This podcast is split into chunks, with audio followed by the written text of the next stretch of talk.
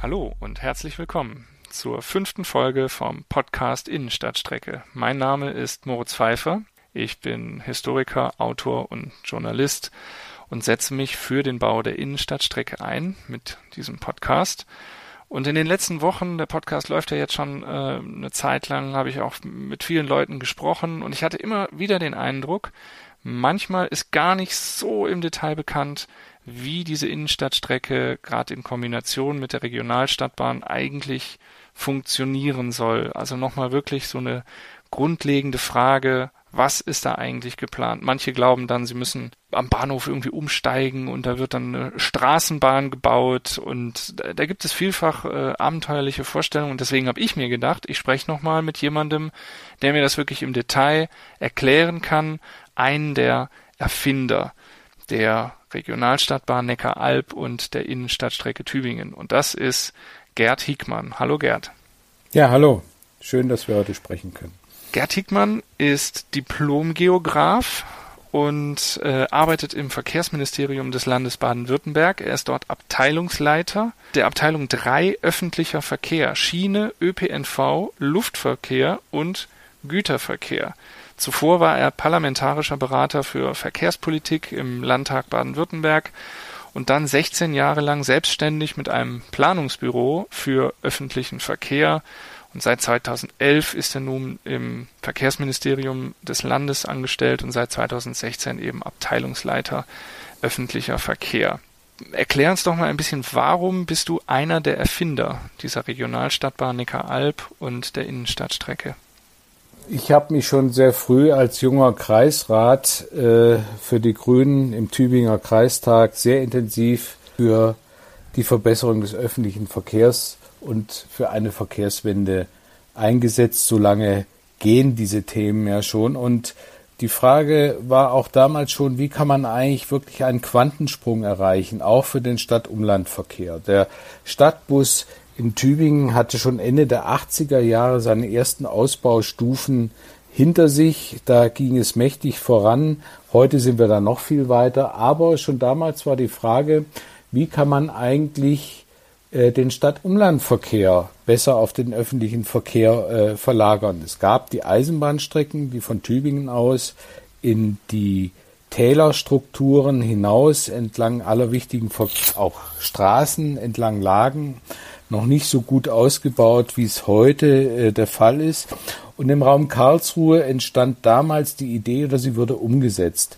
Mit Zügen. Damals ist, wenn ich dich ganz kurz unterbreche, damals gut, ist damals 1900 war äh, 1990, 1992 mhm. ging die erste Regionalstadtbahnstrecke im Raum Karlsruhe in Betrieb. Eine Kombination aus Regionalbahn, die auf Eisenbahngleisen aus dem Umland bis äh, in die Stadt hineinfährt und dann wechselt auf Straßenbahn, Stadtbahngleise und bis in die Fußgängerzone von Karlsruhe hineinfährt. Bis heute, das System ist seitdem auf ganz viele Strecken im Raum Karlsruhe ausgedehnt worden und dieser Clou, nämlich umsteigefrei aus den Umlandgemeinden bis wirklich nicht nur bis zum Bahnhof, sondern bis in das Herz der Städte, bis zu den Arbeitsplätzen fahren zu können, mit einem Fahrzeug, das Fahrzeug steigt um von den Eisenbahngleisen auf die Straßenbahngleise. Das war die damals neue Erfindung, diese Zweisystemfahrzeuge. Und da lag es eben nahe, das auch auf Tübingen zu übertragen. Tübingen hat kein Straßenbahnnetz, dass man einfach nur neue Fahrzeuge konstruieren muss und eine Gleisverbindung zwischen den beiden Netzen. Aber Tübingen hat aus anderen Gründen eigentlich ideale Voraussetzungen für ein solches System. Welche sind das? Ja, in Tübingen haben wir einmal alle wichtigen Ziele wie an einer Perlenschnur aufgereiht in der Stadt. Wenn man vom Bahnhof kommt und ein, man kann mit einer einzigen Straßenbahnstrecke, die man neu bauen muss, äh, eigentlich ganz viele und alle relevanten wichtigen innerstädtischen Ziele direkt anfahren. Das ist die, mhm. die Altstadt, den Eingang zur Altstadt am Lustnauer Tor. Äh, das ist die, das Tal äh, Universitätsviertel, es ist das Talklinikum, das äh, Klinikum auf dem Berg, die Universität auf dem Berg und dann weiterführend jetzt zum äh, den neuen Cyber-Ansiedlungen auf der oberen Viehweide und dann bis zum Wohnungsschwerpunkt Waldhäuser Ost. Alles kann man mit einer einzigen Linie anfahren. Das ist der mhm. eine Vorteil.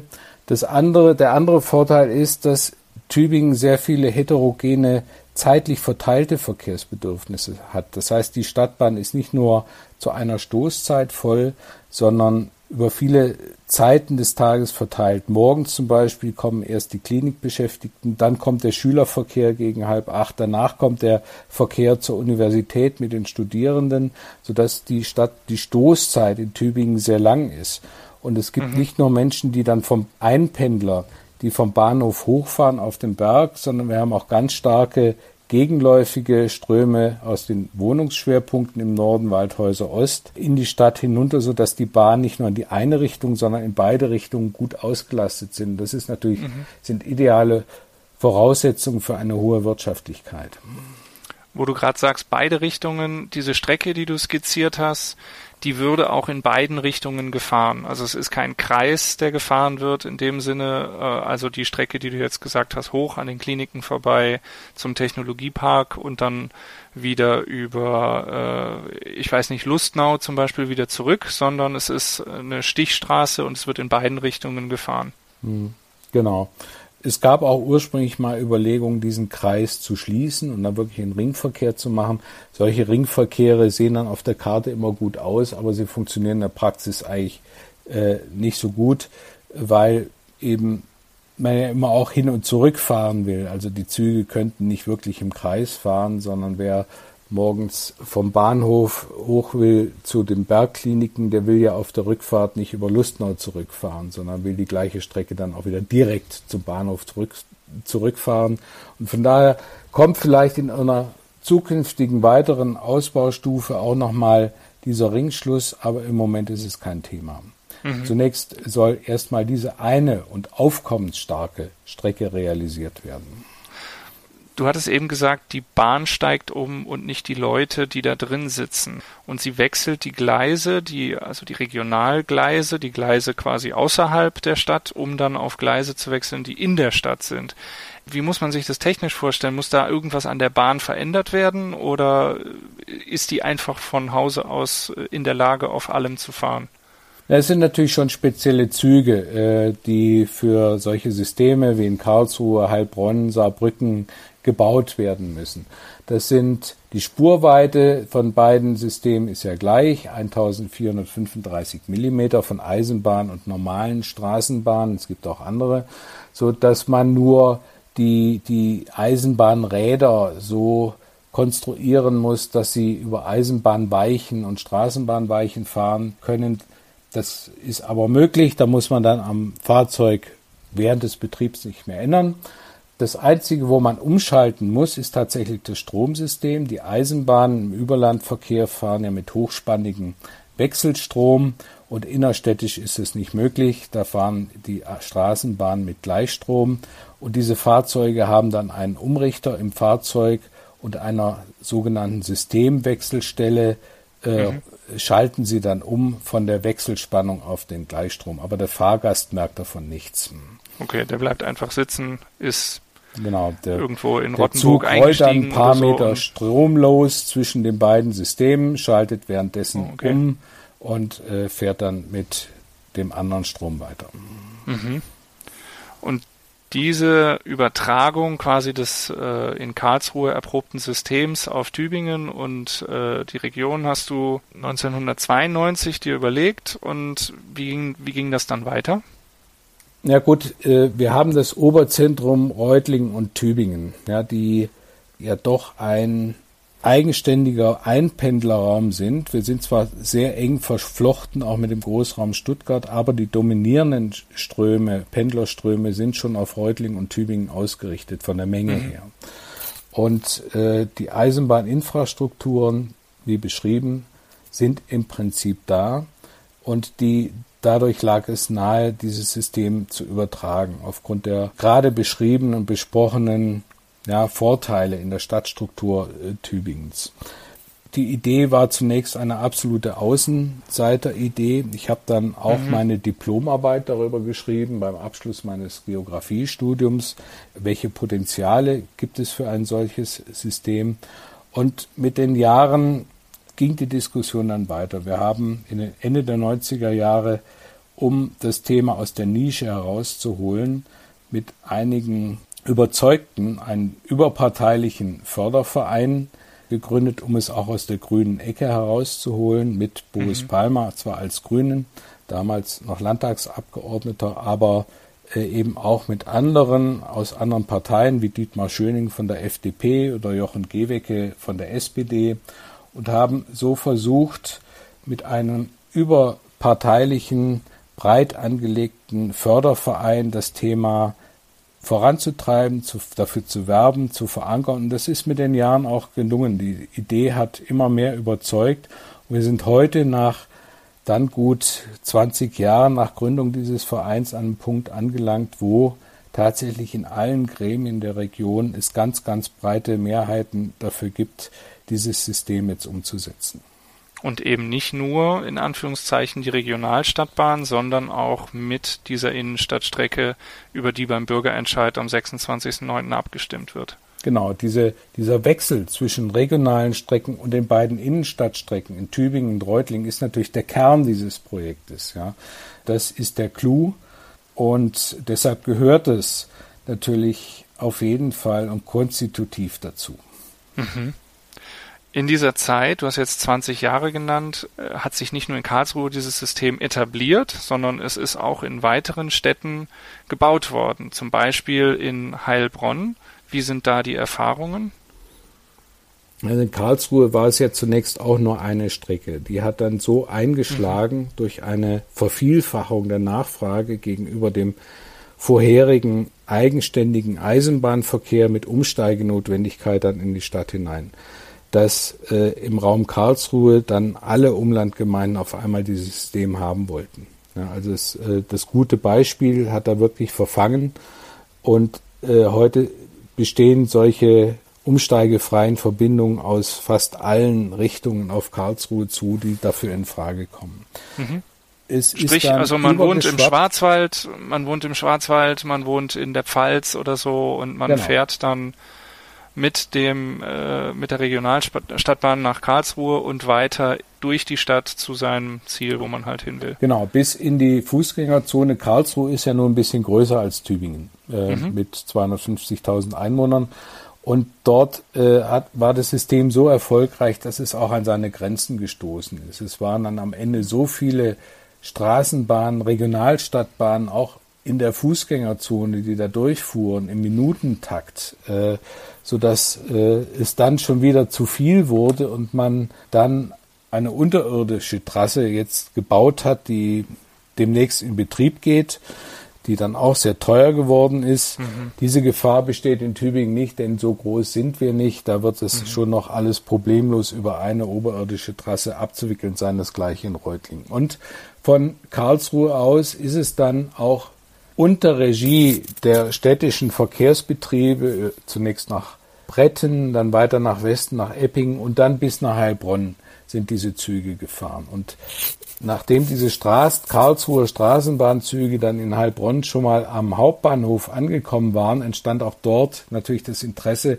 warum fahren wir eigentlich nicht auch in unserer Stadt dann in die Fußgängerzone durch die Stadt hindurch. Das hat man dann gemacht. Heilbronn hatte auch keine Straßenbahn mehr, schon viele Jahrzehnte mhm. nicht mehr. Sie hatten früher mal eine. Sie ist so wie man es in Tübingen machen müsste, völlig neu aufgebaut worden als neues System. Und sie ist heute in Heilbronn nicht mehr wegzudenken und hat auch, wie den Raum Karlsruhe, auch den Raum Heilbronn sehr beflügelt, hat Investitionen auch in der Innenstadt ausgelöst, aber auch im Umland. Die Umlandgemeinden, die dadurch bedient werden, haben wahnsinnig profitiert und das muss man vielleicht auch nochmal sagen, weil es in der Diskussion in Tübingen doch etwas zu kurz kommt. Solche Stadtbahnsysteme sind auch Instrumente zur Stadtentwicklung und zur Stärkung der Innenstrecke, Revitalisierung der Innenstädte. Deshalb macht man das mhm. Äh, auch in Frankreich, wo wahnsinnig viele neue Straßenbahnsysteme entstanden sind in den letzten 20 Jahren, auch in den USA. das sind nicht nur Verkehrsprojekte, sondern auch Stadtentwicklungsprojekte, um die Innenstädte wieder zu stärken. Und mhm. das ist auch für Tübingen natürlich und für Reutlingen ein wichtiges Thema. Wie können wir den Innenstadthandel stärken? Da sind solche öffentlichen Verkehrssysteme natürlich oder sind ein, ein gutes Instrument, denn wer mit dem Zug in die Stadt kommt, mit der Stadtbahn in die Stadt kommt, der steigt nicht in der Peripherie aus und geht dort in den, in den ähm, großflächigen Supermarkt am Stadtrand, sondern wer mit dem Zug, mit dem öffentlichen Verkehr in die Stadt kommt, fährt, steuert in der Regel die Innenstadt an, weil das dann, äh, weil sie einfach besser erschlossen ist durch diese mhm. Systeme. Und geht da dann einkaufen, geht da genau. ins Kino, geht Ent abends zu einer kulturellen Veranstaltung. Entwickelt ähm, dort seine Aktivitäten und deshalb mhm. sind solche Stadtbahnsysteme immer auch Stadtentwicklungsprojekte. Mhm. Jetzt sehen wir natürlich, dass es Leute gibt, die sich auch dagegen ähm, positionieren. In Tübingen gibt es eben auch ähm, die Bürgerinitiative Gleisfrei zum Beispiel, die sagen, das, das passt nicht zu Tübingen. Wie, wie siehst du deren Aktivitäten? Was möchtest du denen sagen? Ja, das ist natürlich ein heikles Thema. Mir fällt auf, wenn ich das sagen darf, dass das vorwiegend Menschen sind, die offenkundig seit vielen Jahrzehnten nicht mehr regelmäßig öffentliche Verkehrsmittel benutzt haben. Das sind mhm. ältere äh, Männer, von denen ich davon ausgehe, dass sie die letzten Jahrzehnte dominierend Auto gefahren sind und sehr wenig Bezug haben zu den Fragen des öffentlichen Verkehrs und den realen Problemen aus der Nutzerperspektive. Mhm. Das ist sehr schwer, die zu überzeugen von den Vorteilen, weil sie die eigenen Erfahrungen gar nicht haben. Und es werden dort sehr viele in der Wissenschaft, aber auch in der Praxis eigentlich unstrittige Erkenntnisse, dass die Schienenverkehrsmittel energieeffizienter sind, dass Schienenverkehrsmittel bei den Nutzern auf höhere Akzeptanz stoßen als Busse in Frage gestellt, grundlegend in Frage gestellt. Mhm. Und das macht es sehr schwierig, eine rationale äh, Diskussion zu führen. Ich interpretiere es so, dass es einfach mhm. Widerwillen ist gegen Veränderungen. Tübingen ist eine überschaubare Stadt, in der sich nicht viel verändert und das soll aus deren Sicht auch so bleiben. Mhm. Aber wir, die Befürworter, sagen eben, wenn Dinge wie die das globale Klima, die ökologische Frage, wenn wir Dinge bewahren wollen, äh, die wir dringend brauchen, dann muss sich eben gerade auch im Mobilitätssektor sehr viel ändern, denn der Mobilitätssektor ist bekanntermaßen der Bereich, der in den vergangenen 20 Jahren nichts zur CO2-Reduzierung beigetragen hat. Mhm. Und dass wir auch die Schienenverkehrsmittel stärken müssen, ist ja inzwischen über alle Ebenen allgemeingut. Auch die jetzige Bundesregierung, die bisherige Bundesregierung, hat sich ja schon das Ziel gegeben, den Schienenverkehr bis zum Jahr 2030 zu verdoppeln. Mhm. Und wenn man das erreichen Dafür muss will, man irgendwas bauen. Dafür muss dann muss man auch was tun dafür. Das ja. kommt nicht von alleine. Mhm. Wo stößt denn die Regionalstadtbahn? Du hast es gerade für Karlsruhe schon gesagt. Wo steht, wo, wo würde die Regionalstadtbahn bei uns jetzt an ihre Grenzen stoßen? Also was leistet sie nicht? Naja, die Regionalstadtbahn hat im Grundkonzept einmal diese Umsteigefreiheit ins Stadtzentrum. Sie hat aber aus der Karlsruher Tradition heraus einen, einen, einen zweiten Aspekt, nämlich dass sie auch im Umland relativ oft hält. In mhm. jedem Ort gibt es dann nicht mehr einen Bahnhof, wo man 1000 Meter äh, hinlaufen muss, sondern auch, wo sich es anbietet, mehrere Haltestellen, um auch die mhm. Menschen dort abzuholen, wo sie wohnen. Das ist sehr gut für ein Nahverkehrssystem, aber logischerweise stößt es natürlich an Grenzen, wenn man da mal 20, 30, 40 Kilometer fahren will oder noch mehr. Ja, also für eine Verbindung von Tübingen nach Stuttgart ist es natürlich wie auch ein S-Bahn-System es, ein klassisches S-Bahn-System wäre es jetzt nicht das geeignete Verkehrsmittel. Es ist ein Nahverkehrssystem für Distanzen mhm. bis zu 20 Kilometern mhm. und für längere Distanzen braucht man dann andere Expresszüge, wie sie aber mhm. auch für Tübingen äh, für das kommende Jahrzehnt vorgesehen sind. Also wenn Stuttgart 21 da mal in Betrieb ist, äh, endlich und es von Tübingen aus zwei verschiedene Strecken nach Stuttgart gibt, nämlich einmal die bisherige über Plochingen-Esslingen mhm. und dann eine zweite über Wendlingen und den Flughafen nach Stuttgart, dann wird mhm. es äh, jede Stunde vier Züge, Expresszüge von Tübingen nach Stuttgart geben, zwei über jede Strecke und mit solchen Systemen macht man dann die längeren äh, Distanzen attraktiv. Mhm. Und über Herrenberg kann man ja auch noch fahren.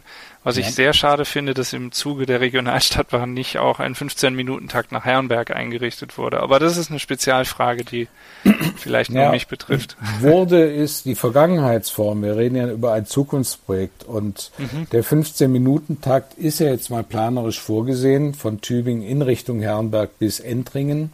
Mhm. Und die Fortsetzung, die restlichen 10 Kilometer nach Herrenberg, mögen ja dann in der Zukunft auch noch kommen, wenn das System mal gut läuft. Darauf äh, hoffe ich dann, genau. Ist es dann, wenn äh, dieses, wenn das Umland eben auch so gut angebunden wird, wenn man eben nicht mehr angewiesen ist, im Idealfall mit dem Auto in die Stadt zu fahren, sondern eben mit der Regionalstadtbahn und über die Innenstadtstrecke, ist es dann auch essentiell, dass entlang der Regionalstadtbahn Park-and-Ride-Parkplätze gebaut werden? Oder ist das auch vorgesehen bereits? Ja, das äh, wird man tun müssen, aber nicht erst am Tübinger Stadtrand. Wer da mal ist, ja, der steigt dann auch nicht mehr um, sondern mhm. an den Verteilknoten im Umland, sei es in Brudelshausen, in Mössingen, in Rottenburg, in Eyach vielleicht, also eher dort, wo mhm. dann auch der äh, Bus als Verteilersystem von diesen Stadtbahnstationen nicht mehr die nötige Masse hat, um im ähnlich dichten Takt verkehren zu können. Der Landkreis mhm. Tübingen hat ja im Moment in Erarbeitung einen neuen Nahverkehrsplan.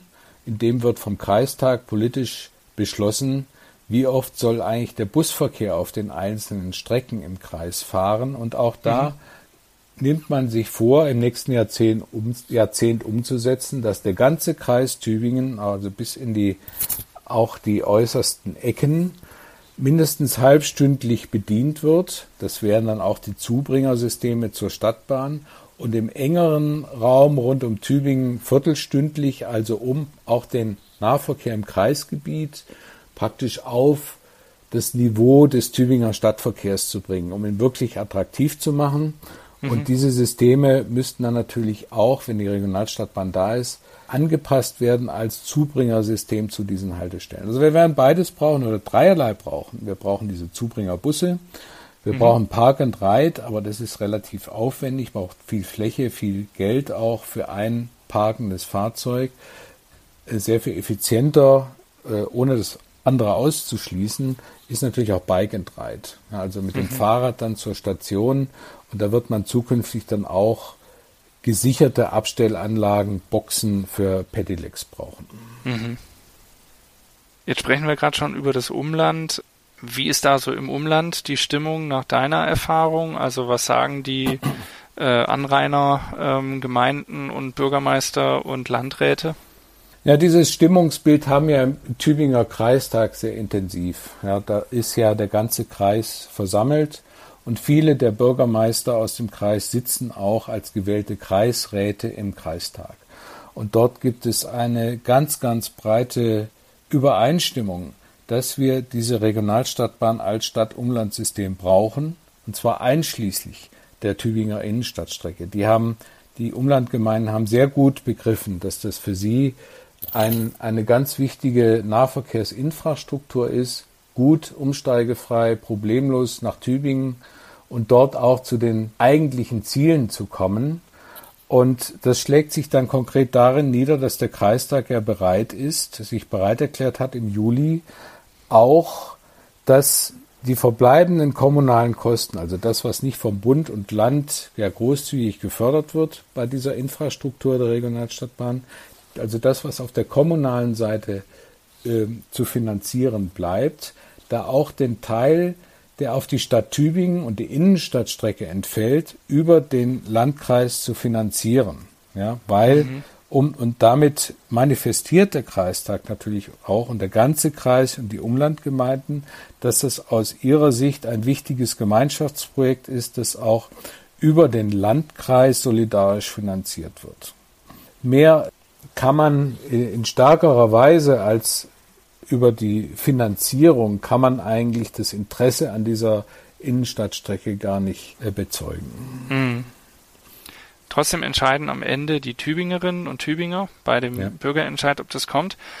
Aber eben klang es schon mal an, es ist eben nicht nur für, den, für die Leute, die aus dem Umland einpendeln, relevant, sondern auch ein Zugewinn für die Tübingerinnen und Tübinger selber. Manchmal gibt es daran Kritik, weil eben ja auch das Auswirkungen hat auf den, auf den Busverkehr. Manche Buslinie fällt vielleicht weg. Wie kann man da den Tübingerinnen und Tübingern Angst nehmen, dass quasi dieses ganze System auf ihren Schultern ausgetragen wird zugunsten des Umlandes?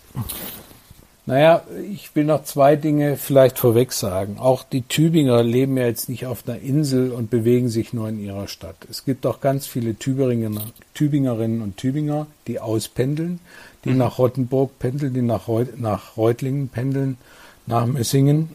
Auch für die verbessert sich natürlich durch dieses Stadt-Umland-System einiges. Zweitens, das Tübinger Verkehrsproblem ist vor allem ein Problem des Stadt-Umland-Verkehrs. Und die Untersuchungen auch über die Alternativen zur Innenstadtstrecke, die im Auftrag der Stadt ja durchgeführt wurden, haben ja ganz klar gezeigt, nur dieses umsteigefreie System ist in der Lage, nennenswert Umsteiger aus dem Umland zu gewinnen. Das heißt, wer, wenn der Verkehr in der Stadt Tübingen reduziert werden soll, dann brauchen wir dieses System. Die untersuchten Alternativen Schnellbussystem in der Stadt oder die Seilbahn äh, haben diese Effekte nicht, können die Fahrgäste aus dem Umland nicht gewinnen, weil die Umsteigefreiheit nicht ähm, gewährleistet ist oder damit mhm. nicht kommt. Jetzt zur Frage, bedeutet es jetzt für die innerstädtischen Verbindungen der Tübinger eine Verschlechterung? Das sah lange Zeit so aus, aber diese Bedenken wurden ja aufgegriffen und das jetzige nachgebesserte ergänzende Bussystem zur Regionalstadtbahn stellt ja weiterhin aus allen Tübinger Stadtteilen Direktverbindungen in die Stadt und auch zu den Kliniken sicher, so dass dieses Argument eigentlich ausgeräumt ist und es ist ja auch nicht ein Entweder-Oder. Ja, von den Innenstadtgegnern wird ja oft äh, diese Alternative aufgemacht. Es wäre doch viel besser, den Busverkehr auszubauen. Es wäre viel besser, den Busverkehr jetzt zu elektrifizieren, auf elektrische, emissionsfreie Busse umzustellen. Das kann man ja beides tun. Man kann die Stadtbahn ausbauen und den Busverkehr in die anderen, nicht von der Stadtbahn bedienten Stadtteile ausbauen. Und man kann auch jetzt schon natürlich parallel zum Projekt Innenstadtstrecke anfangen, die verbleibende Busflotte die ja großteils erhalten bleibt, äh, zu elektrifizieren. Das sind mhm. keine Alternativen. Von wie viel Verlagerung sprechen wir denn eigentlich? Und äh, kann man die irgendwie noch, ähm, noch weiter verstärken? Ja, also insgesamt sollen ja nach den Prognosen 120.000 Fahrgäste jeden Tag mit diesem Regionalstadtbahnsystem in der gesamten Region unterwegs sein. Mhm. Davon 30.000 verlagerte Fahrten vom Pkw. Äh, für Tübingen sollen es etwa 10.000 verlagerte Fahrten vom Pkw sein. Jetzt nur auf das Stadtgebiet bezogen, wenn die Innenstadtstrecke kommt. Aber ich befasse mich ja sehr viel mit solchen Projekten und auch mit der Systematik dieser Bewertungsverfahren. Das sind jetzt nur die Effekte, die durch das Projekt, das an, bessere Angebot des öffentlichen Verkehrs selber bewirkt werden.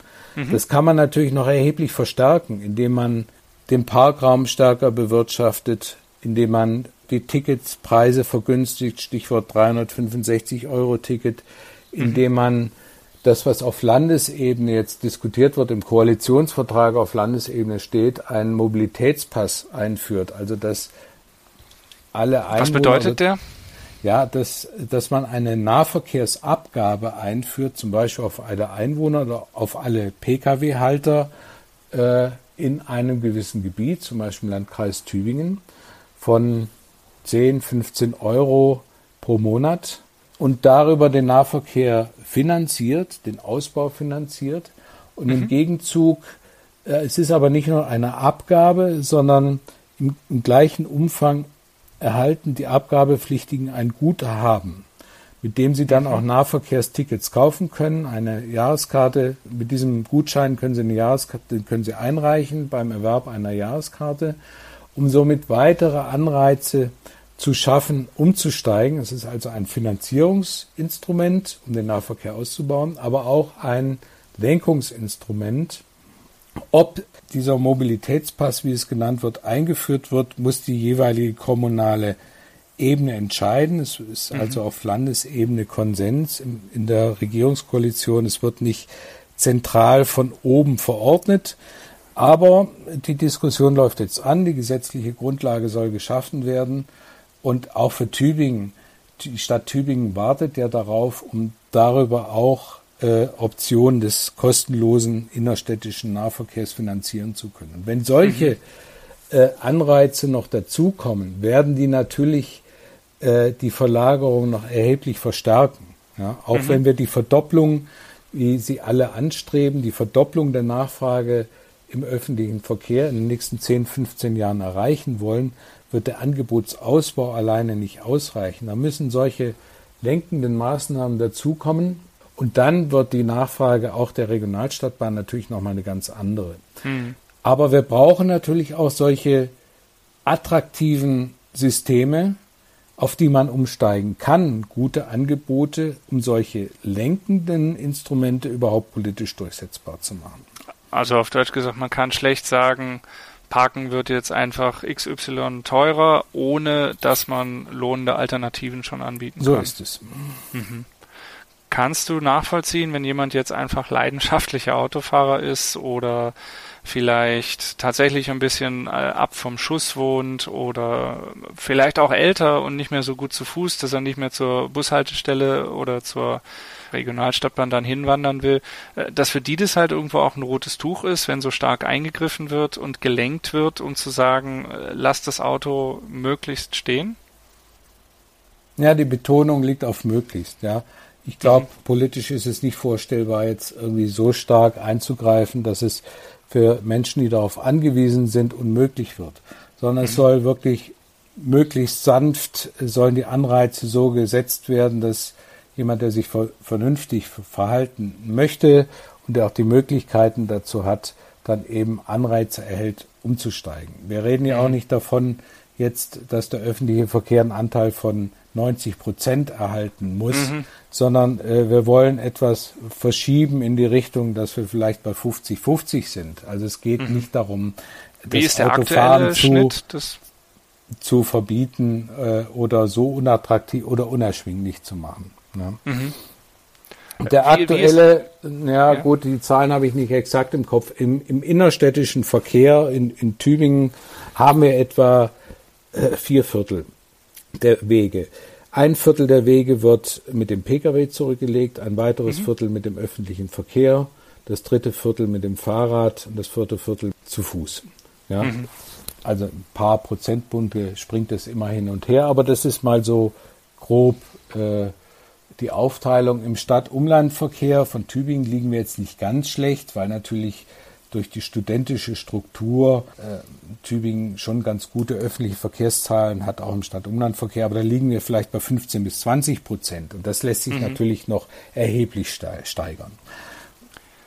Was sagst du zu dem Argument, dass äh, die E-Mobilität jetzt so schnell und rasant äh, nach Darstellung mancher zunehmen wird, dass wir allein darüber schon äh, genug Emissionen äh, senken? Und man solche großen Infrastrukturprojekte, die ja auch CO2 produzieren in der äh, während der Bauphase sehr stark, gar nicht die ökologischere Variante sind. Naja, also da lässt sich natürlich viel zu sagen. Wir brauchen in solchen hochverdichteten Räumen Massenverkehrssysteme. Ja, wenn mhm. jeder dann mit seinem Elektroauto fährt, wird es nicht besser. Äh, und wenn die Fahrzeuge dann auch noch autonom fahren, irgendwann einmal, wird es auch nicht besser, wenn die dann nämlich keinen Parkplatz finden und leer zurückfahren in die heimische Garage oder man die Schulkinder mit dem autonomen Fahrzeug in die Schule fahren lässt und dann fährt es all, alleine zurück. Äh, mhm. da kann, das kann man, kann man sich viele Szenarien ausmalen, äh, wo dann die Verkehrsbelastung durch den Individualverkehr noch viel höher wird, als er heute schon ist. Mhm. Und auch Elektro-Individualfahrzeuge äh, verbrauchen Energie, die muss man erstmal erzeugen. Und auch sie binden erhebliche Ressourcen. Ist ja bekannt, was man für Batterien alles braucht an seltenen äh, äh, Rohstoffen. Und über den ökologischen Rucksack dieser Fahrzeuge redet niemand. Es wird jetzt thematisiert, dass die CO2-Bilanz der Stadtbahn erst nach sieben, acht Jahren ähm, ausgeglichen ist und dann positiv ist. Das ist aber für eine Jahrhundertinvestition ja kein langer Zeitraum, mhm. sondern äh, jede, jede Investition in Klimaschutz beginnt mit einem ökologischen Rucksack. Auch das Null-Energiehaus, das muss man erstmal investieren und das verursacht äh, CO2. Und eine sieben, acht Jahre sind keine lange Zeit der ökologischen Amortisation. Und bei äh, Individualfahrzeugen, elektrischen, auch die starten alle mit einem ökologischen Rucksack, der bezogen auf ihre Lebenszeit des Fahrzeugs viel größer ist. Mhm. Jetzt steht eben dieser Bürgerentscheid an. Was wünschst du dir für den Bürgerentscheid über die Innenstadtstrecke von den Tübingerinnen und Tübingern? Was wünsche ich mir? Ähm, zunächst mal eine etwas rationalere Diskussion, weniger Fake News. Ich wünsche mir, dass man nicht nur die Entscheidung danach ausrichtet, belastet mich jetzt diese Baustelle in den nächsten Jahren äh, vielleicht, wenn die Innenstadtstrecke gebaut wird? Und wie geht es mir persönlich damit, sondern dass man auch äh, wägt, welche positiven Wirkungen hat es wirklich auf die Stadtstruktur, auf die Stadtumlandstruktur, auf die Verkehrswende und die notwendigen Maßnahmen zur Mobilitätswende und zum Klimaschutz. Dass man das, wofür alle abstrakt sind, auch herunterbricht auf die hier notwendigen Entscheidungen und dann auch bereit ist, vielleicht mal für ein paar Jahre eine Baustelle in Kauf zu nehmen. Und auch das gewisse Veränderungen eben in der Stadtstruktur. Damit hatten wir begonnen. Wer Dinge bewahren will, unsere Umwelt, unser Klima, der wird zu gewissen Veränderungen auch für die kleine beschauliche Stadt Tübingen zu, muss zu gewissen Veränderungen bereit sein. Und die Regionalstadtbahn ist, kann einen Sta Quantensprung bringen für die ökologische Mobilität in unserer Region mit vertretbaren Auswirkungen. Ist es für dich dann auch, weil du schon so lange da dran bist, auch äh, eine ganz persönliche, emotionale Sache? Wie fieberst du diesem 26.09. entgegen? Da entscheidet sich ja fast ein Lebenstraum, kann man das so sagen? Naja, ehrlich gesagt äh, ist es schon ein bisschen so, aber dadurch, dass ich jetzt ja durch meine berufliche Position mit ganz vielen solcher Projekte im Land zu tun habe, ist die emotionale Verbindung jetzt an dieses Tübinger Projekt nicht mehr so groß, wie sie schon mal war. Dennoch glaube ich, es wäre ein Riesenfehler, wenn äh, diese Stadt diese Chance verpassen würde. Das sagt Gerd Hickmann, einer der Erfinder der Regionalstadtbahn Neckaralb mit der Innenstadtstrecke in Tübingen. Vielen Dank für das Gespräch. Sehr gerne, hat mir Freude gemacht und äh, das war die fünfte Folge vom Podcast Innenstadtstrecke und die sechste wird die letzte werden. Dann nähern wir uns ja wirklich schon mit Riesenschritten diesem Bürgerentscheid. Die sechste Folge wird, ich habe es schon mehrmals angekündigt, aber jetzt kommt sie tatsächlich, noch einmal eine Folge mit äh, Boris Palmer sein ähm, an die Zuhörerinnen und Zuhörer nutzt die Chance, äh, nutzen Sie die Chance, schreiben Sie an podcast-innenstadtstrecke.web.de, stellen Sie eu Ihre Fragen, stellt eure Fragen, die ihr noch an Boris Palmer auch stellen wollt zu diesem Thema und äh, dann sprechen wir darüber in der nächsten Folge mit ihm. Ich werde ihm die Fragen stellen und er wird sie beantworten. Und bis dahin sage ich vielen Dank fürs Zuhören und bis zum nächsten Mal.